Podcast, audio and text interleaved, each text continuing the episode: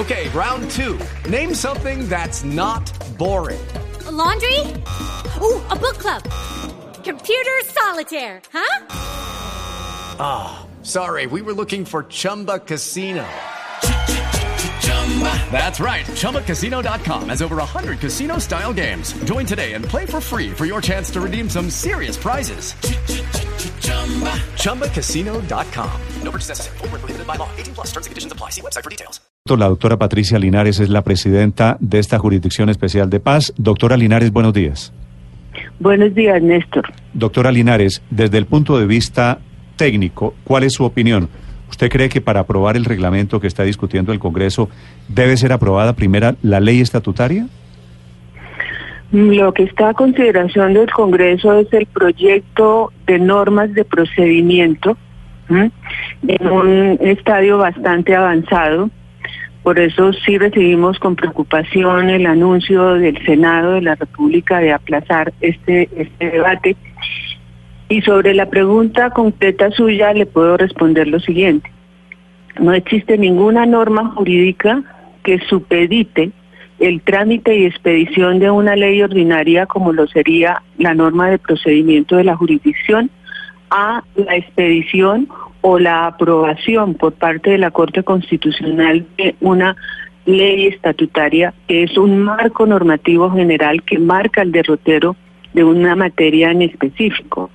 Si ustedes revisan la eh, tradición histórica del propio Congreso, este, en cumplimiento de sus obligaciones, ha venido expidiendo las normas de procedimiento que en cada materia corresponde, si en ningún momento, sin que en ningún momento condicione esa obligación que tiene, ese compromiso que tiene, que garantiza principios tan esenciales como el de seguridad jurídica o debido proceso a que se complete el trámite de una norma marco como es una norma estatutaria. Doctora Patricia, ¿qué pasa si el Congreso de Colombia en esta oportunidad sigue aplazando a la espera de que la Corte Constitucional primero tome una decisión?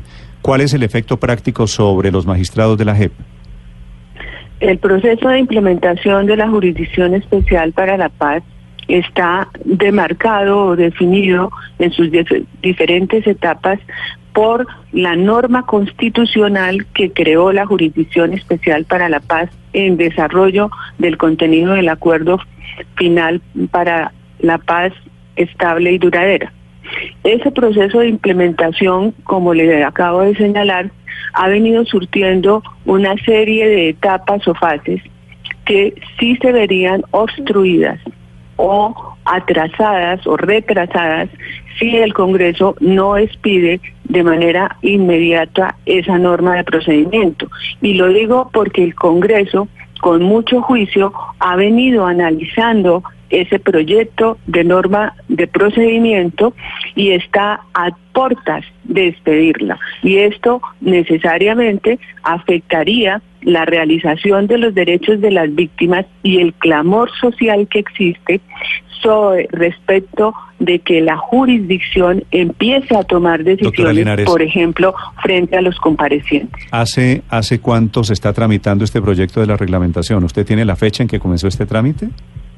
Nosotros, de acuerdo con el acto legislativo, Néstor, la jurisdicción, sus magistrados y magistradas debíamos preparar un proyecto de norma de procedimiento. Así lo estableció la Constitución. Una vez tomamos posesión, el 15 de enero, los colegas, empezamos a preparar esa norma de procedimiento.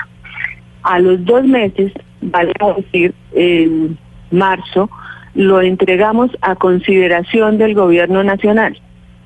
Como debe ser el gobierno nacional, que es el que tiene la iniciativa legislativa, empezó con nosotros a estudiar esa propuesta que nosotros le entregamos para que, si lo consideraban, la tramitaran ante el Congreso.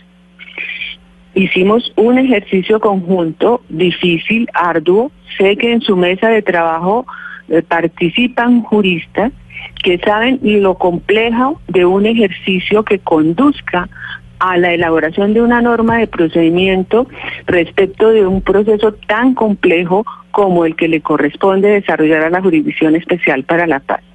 Fue el congre fue el gobierno el que el cual el que una vez acordamos un texto de 73 artículos aproximadamente, lo presentó al Congreso y lo viene tramitando en esta legislatura.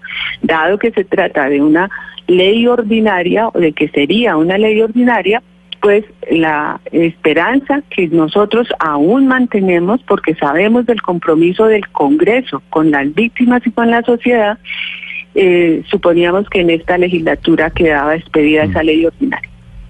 Pues esperemos a ver qué pasa en estas próximas horas, porque el Congreso está evidentemente ante la encrucijada de si le hace caso al que se va o si le hace caso al que hay, llega. Hay otro detalle, Néstor, si me permite, y es que este proyecto eh, lo radicó el Gobierno Nacional con mensaje de urgencia. Y en estos días, si no recuerdo mal, ayer o antier, el gobierno reitera el mensaje de urgencia, ahora, el mensaje de urgencia no quiere, ante el Congreso. No quiere decir que tienen que aprobarlo, quiere decir que tienen que No, desde luego que no, desde luego que no, pero sí que tienen que tramitarlo. Sí, pero por ejemplo ayer no le y dieron este trámite ya se adelantó. Sí, de acuerdo, de acuerdo. Se vincularon el No, mensaje de urgencia. es que están jugando, están jugando a la política. 748, doctora Linares, gracias. A usted gracias.